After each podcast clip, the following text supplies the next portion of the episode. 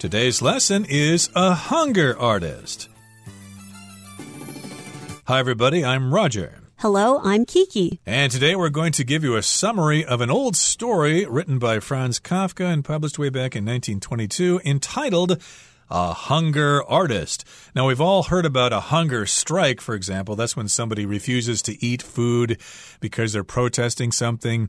But in this particular case, this person in this story is actually doing this as a kind of performance. I mean, Roger, I've heard of a hungry artist because usually it's really hard for artists to make money off of their art. Mm. So, what are we going to be talking about today? Well, we'll find out as we talk about the synopsis of our article for today. It's a hunger artist. So, let's find out what this is all about. Let's listen to the first part, and we'll be right back to discuss it. A hunger artist. Once upon a time, there were special entertainers called hunger artists, who, to the delight of crowds everywhere, would go weeks without eating. They would slowly grow thinner as people came and went, day after day, to watch the strange spectacle of suffering. 大家好，第一部分我们来介绍名词 spectacle，它的意思是奇观、有趣的场面，或是壮观的景象，也可以是精彩的表演。 例如，The film was advertised as an amazing Hollywood spectacle。这部电影被宣传为令人惊叹的好莱坞奇观。又或者说，The newspaper review said the show was a spectacle not to be missed。报纸上的评论表示，这场秀是一场不容错过的精彩表演。再来，我们看到名词 suffering，这个字的意思是痛苦、折磨或是苦难。例如。 Around the world, hunger causes much suffering. 在世界各地，饥饿引起许多苦难。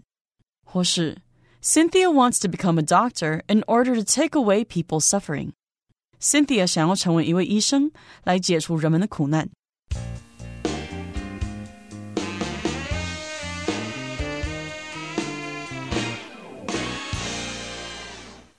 Okay, so the first part of our lesson begins by saying Once upon a time, there were special entertainers called hunger artists who, to the delight of crowds everywhere, would go weeks without eating.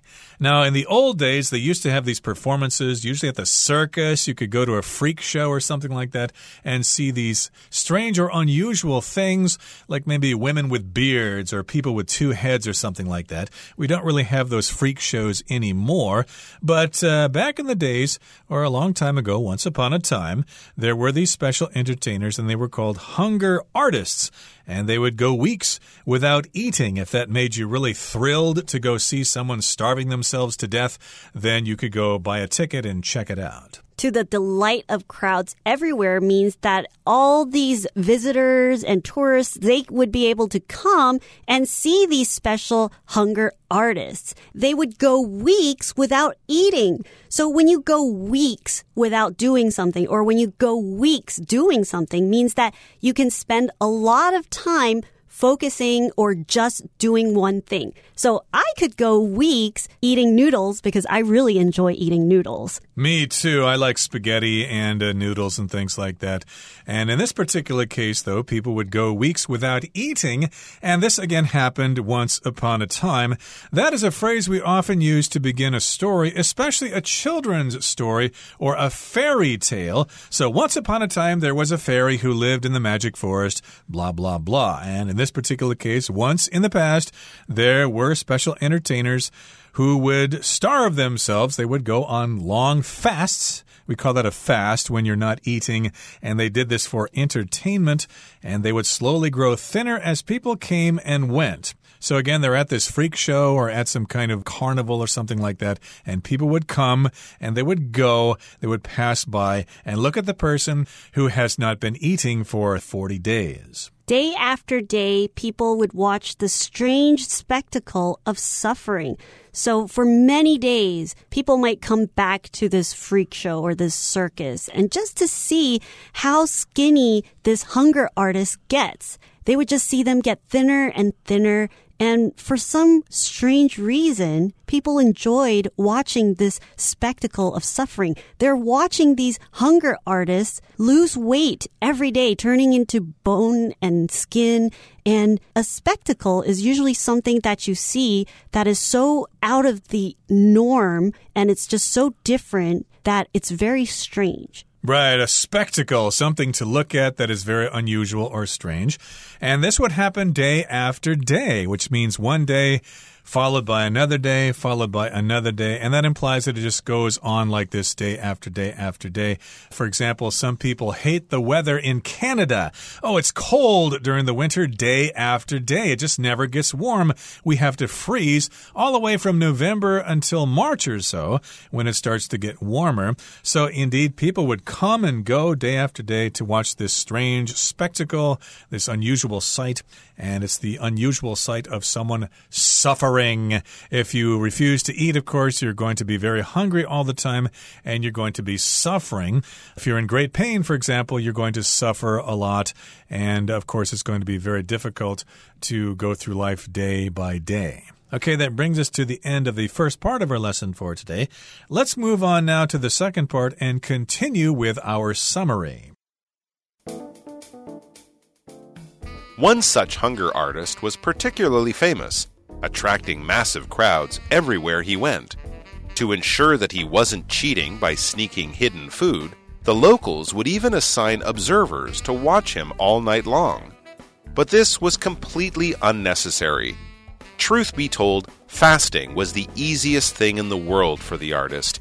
He had no need to cheat. Perhaps that was why he was always so disappointed when the townspeople didn't trust him. 第二部分我们看到动词 sneak，它的意思是偷拿、偷带或是前行、偷偷溜走。例如，John tried to sneak some snacks into his bedroom, although his mom told him not to eat before sleeping. 尽管 John 的妈妈叫他睡前不要吃东西，他还是试着偷偷的携带一些零食进房间。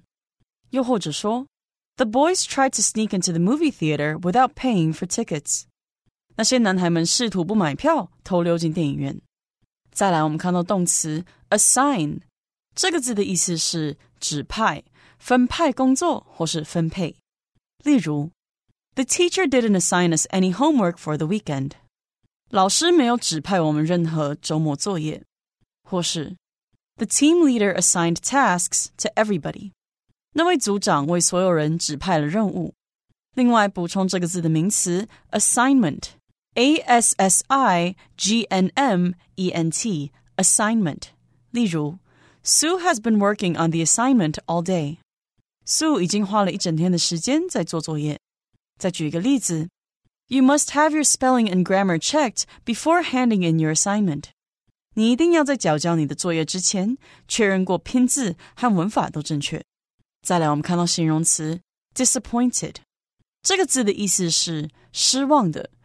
沮丧的或是灰心的。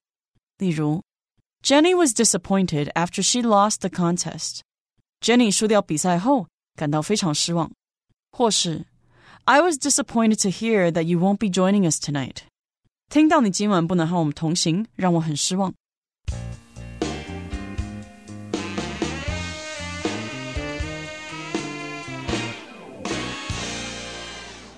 Okay, we just heard the second part of our synopsis. So here it says one such hunger artist was particularly famous, attracting massive crowds everywhere he went. So there was one person, one artist in particular. There was a hunger artist. He was really famous and he would travel everywhere where he would be able to attract a large crowd to come and just to see him. And I should mention here the word crowd is tricky. It refers to one group of people. So if you talk about crowds, you're talking about different groups of people in different places. You're not talking about the individual people in the crowd.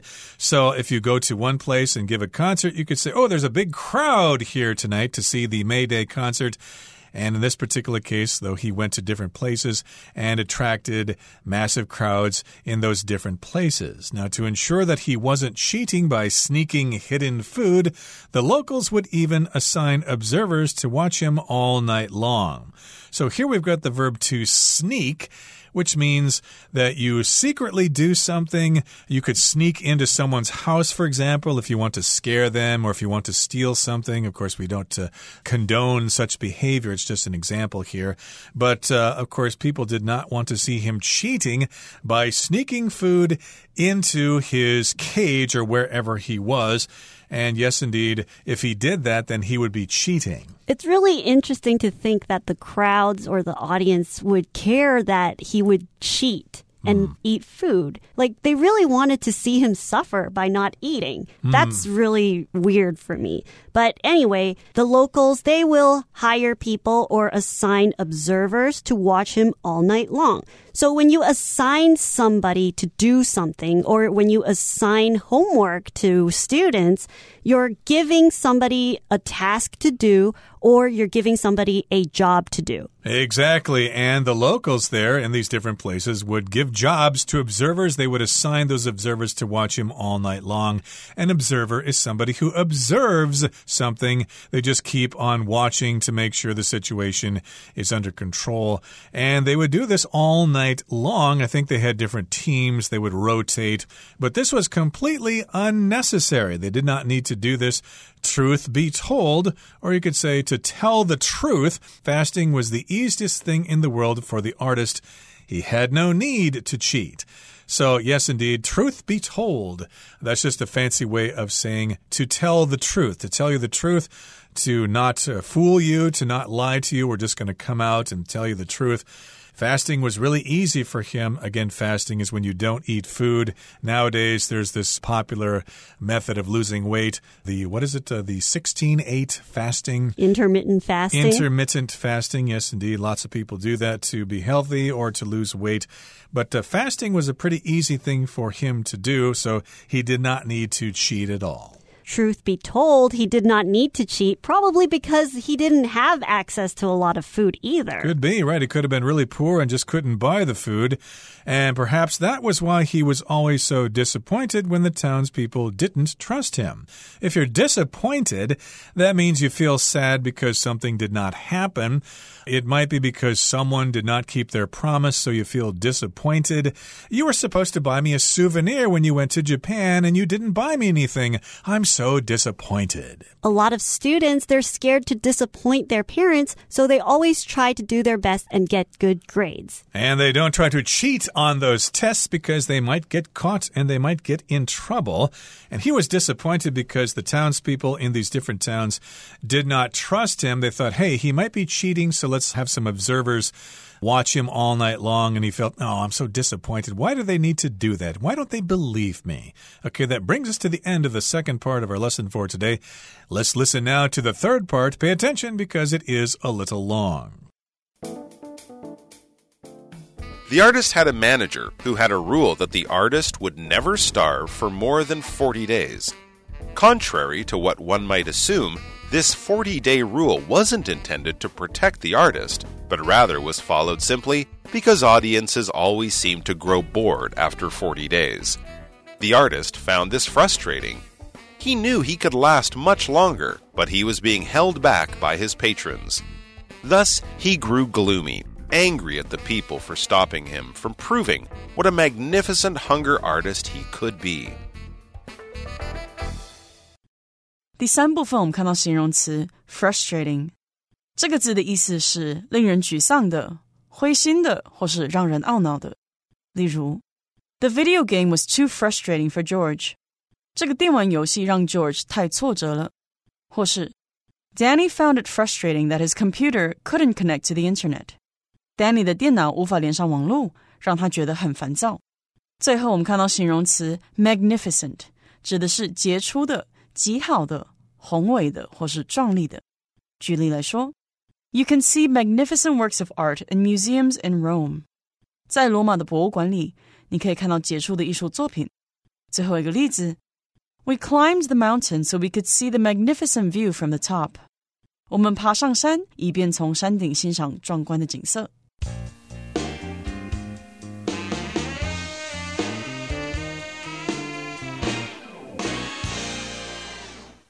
Okay, we're continuing with our synopsis. Remember where we left off. The uh, hunger artist was disappointed that townspeople in different towns had to hire observers to keep a watch on him all night long because fasting was natural to him, so he didn't think it was necessary.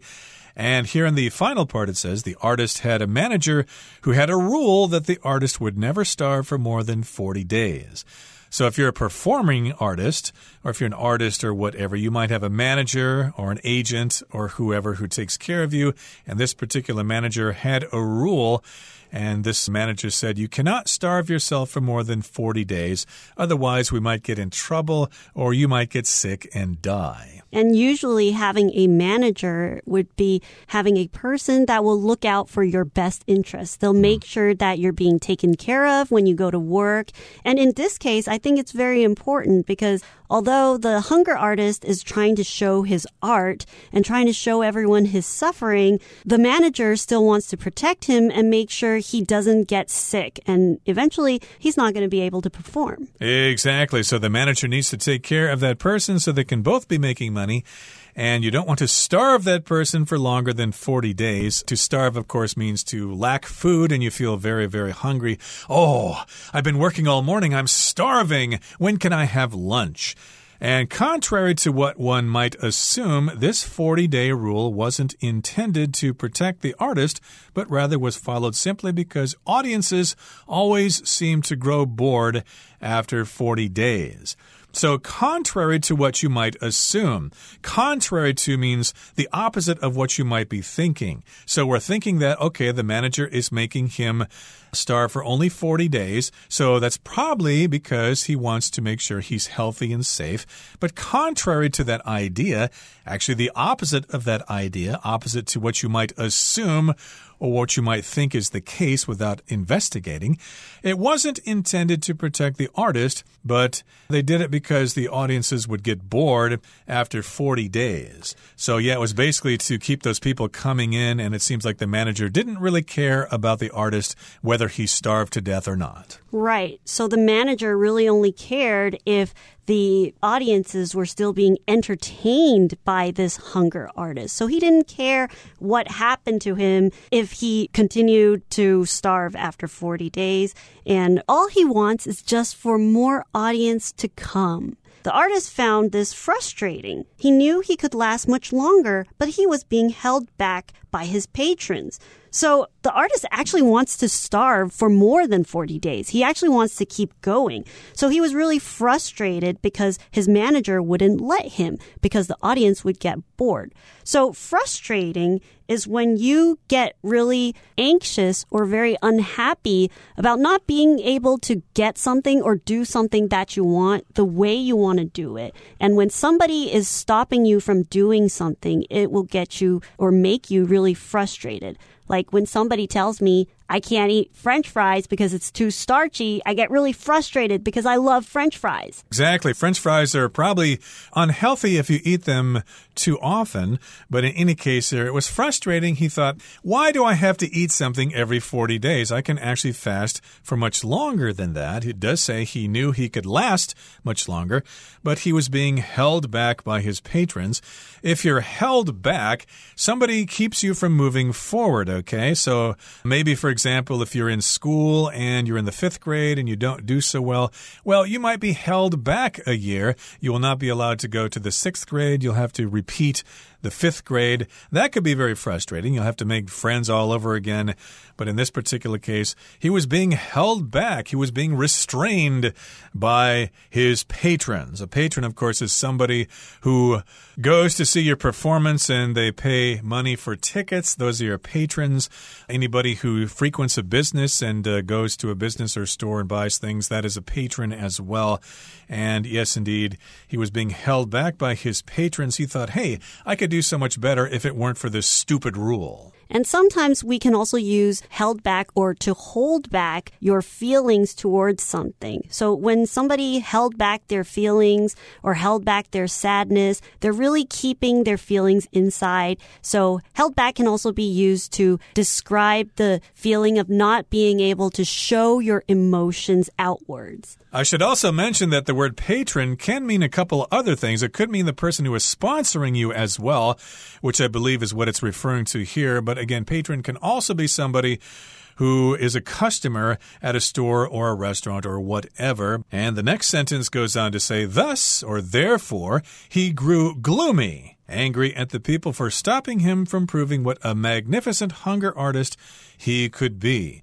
So he grew gloomy. He became gloomy, which means you're pretty sad, you're upset, and indeed, he thought that he could fast much longer, so he became gloomy. And then he started to get angry at the people, his manager, and maybe his customers as well. He became angry at them for stopping him from proving what a magnificent hunger artist he could be. If you're magnificent, that means you're really, really great.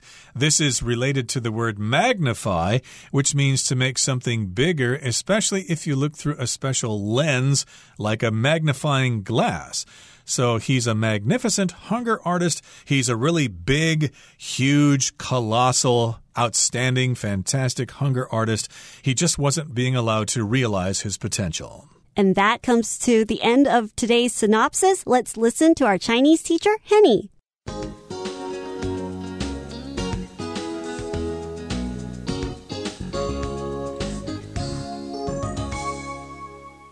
各位同学，大家好，我是 Hanny。我们来看今天的文法重点。故事第二部分提到一位特别有名的饥饿艺术家。 所到之处都吸引大批群众。为了确保他没有作弊偷藏食物，当地人甚至会指派观察员整晚看守他。好，那文中是用动词 assign 来表达指派的意思。我们来学它的字首字根。首先，sign 这个字根呢，它有标记、指示。符号或者是签署的意思。那么在 assign 这个字当中，它的字首 as 是来自 ad，表示朝向。那么字根 sign 表示标记。同学们可以试着想象，当你就拿着一张纸、一张单子，然后针对每个人标记各自要分配的数量啊，或者是工作，这样应该不难联想到 assign 它有指派或是分配的意思。好，我们顺便补充两个有相同字根的单字。第一个 signify，它的字根 sign 是标示的意思。那么 i f y 是动词字尾。我们把某事物特别标示出来，那就是为了要标示出它的重要性啊，或者是要说明它的含义等等。用这样的方式，应该可以联想到 signify，它有意味着或者是表示的那种意思。它其实还可以表达要紧、很重要。只是这个意思啊，常常用在否定句或疑问句里。It doesn't signify，就跟 it doesn't matter 意思差不多。好，第二个补充的是 resign，它的字首 r e 表示相反，sign 表示标记。那什么叫做相反标记呢？其实这个字是有典故的，它原本在拉丁文里面是指在账簿上面画反记号来核销原先的注记，那么后来就引申出辞职的意思了。好，同样在课文第二部分最后一句，他写道。Perhaps that was why he was always so disappointed when the townspeople didn't trust him. 或许那就是为什么当镇上居民不信任他时，他总是那么失望。句子里面用到 that was why 主词加动词来表达，那就是为什么怎么样怎么样，那就是什么什么的原因。我们来补充相关的用法。Why 以及其他代表是疑问词，像是 What、Who、When、Where 等等，可以引导名词子句，然后在句中当做主词、受词或者是主词补语用。当做主词补语用时呢，就是用来补充说明主词的内容，让语义完整。它常见的用法就是用主词加 be 动词，加上 why 或是 where 或者是 how，再加主词，再加动词，去表达说什么什么就是点点点的原因、地点或是方式。那我们就来造三个例句 ：This is where we practice dancing。这就是我们练舞的地方。或是说 That's how they met，那就是他们相遇的方式。 That's why I didn't call you back。那就是我没有回你电话的原因。那这边我们在 be 动词后面就是用这个 WH 疑问词引导的句子来当主词补语用，去补充说明喽。好，那么以上是今天重点整理，我们来回顾今天的单字吧。 Spectacle. The fireworks display was an amazing spectacle. Sneak. The child tried to sneak a piece of candy from his mom's handbag. Assign. The teacher assigned Hugo the job of cleaning the blackboard. Observer. The researcher acted as an observer during the experiment, taking notes on the subject's responses. Disappointed. Joy was disappointed to learn that her favorite restaurant went out of business. Frustrating. It's really frustrating when you forget your umbrella on a rainy day. Gloomy. Mr. Davis seems quite gloomy since the death of his dog. Magnificent. The walls of the home were decorated with magnificent paintings.